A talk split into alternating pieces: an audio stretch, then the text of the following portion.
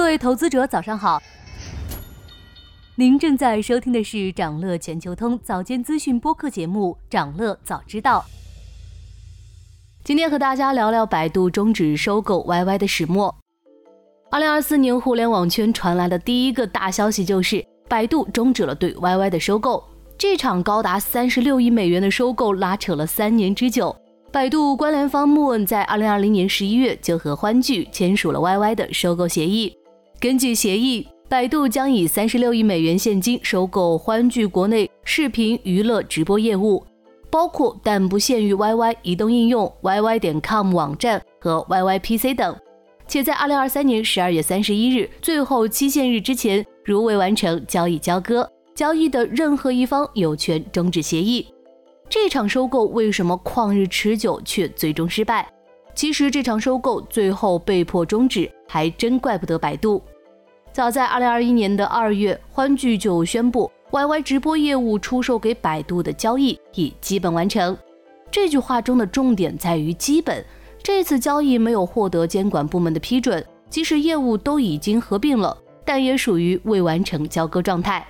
并且，百度宣布收购 YY 后，欢聚还遭到了知名做空机构浑水做空。该机构声称，欢聚业绩大量掺水。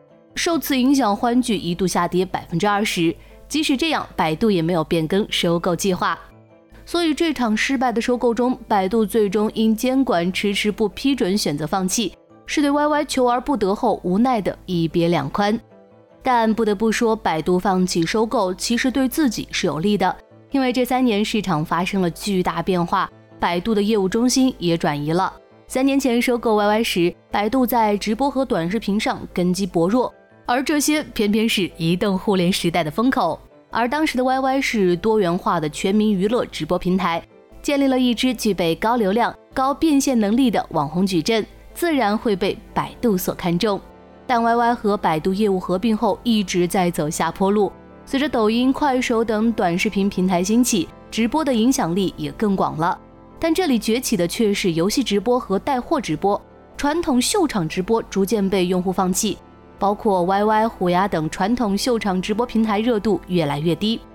最新的财务数据显示，欢聚集团2023年前三个季度的直播业务营收分别为5.2亿美元、4.8亿美元、5亿美元，但直播业务的营收增速均为负值。那 YY 真的给到了百度明显的增益吗？YY 被收购后，在百度的体系内存在感一直不高。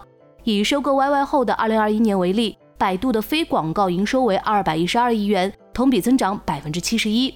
但百度方面将收入增长的原因归结为云业务和其他人工智能业务的推动，显然 YY 并未做出太多贡献。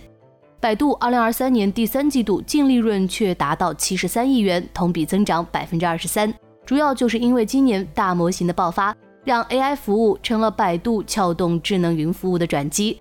生成式 AI 给百度云带来了新机遇，也成为百度的业务新亮点。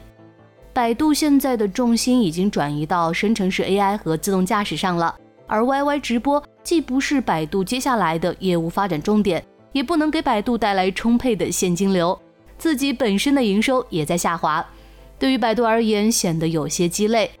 百度放弃 YY 后又能得到什么呢？当然是大笔现金。百度当时付给欢聚集团二十亿美元，另外十六亿美元也存入共管账户，不算用来作为营运周转资金的一亿美元，百度也可以收回三十五亿美元。当然也需要补偿欢聚集团一笔资金，具体多少目前尚不知晓。但和收购款相比，补偿金最多只能算为及时止损付出的一点代价。在市场看来，百度终止高价收购能回笼一大笔资金。怕是做梦都能笑醒，而 YY 在百度麾下也并没有发展的很好，长久来看，也许分开是更好的选择。百度突然多了一大笔资金，业务重心也变得更集中。降本增效的互联网大背景下，这样的百度在投资者眼中可能更容易写出新故事。想了解更多新鲜资讯，与牛人探讨投资干货。现在就点击节目 show notes 中的链接，进入掌乐全球通 app。以上就是今天掌乐全球通掌乐早知道的全部内容。期待为你带来醒目的一天。祝您在投资中有所斩获。我们明早再见。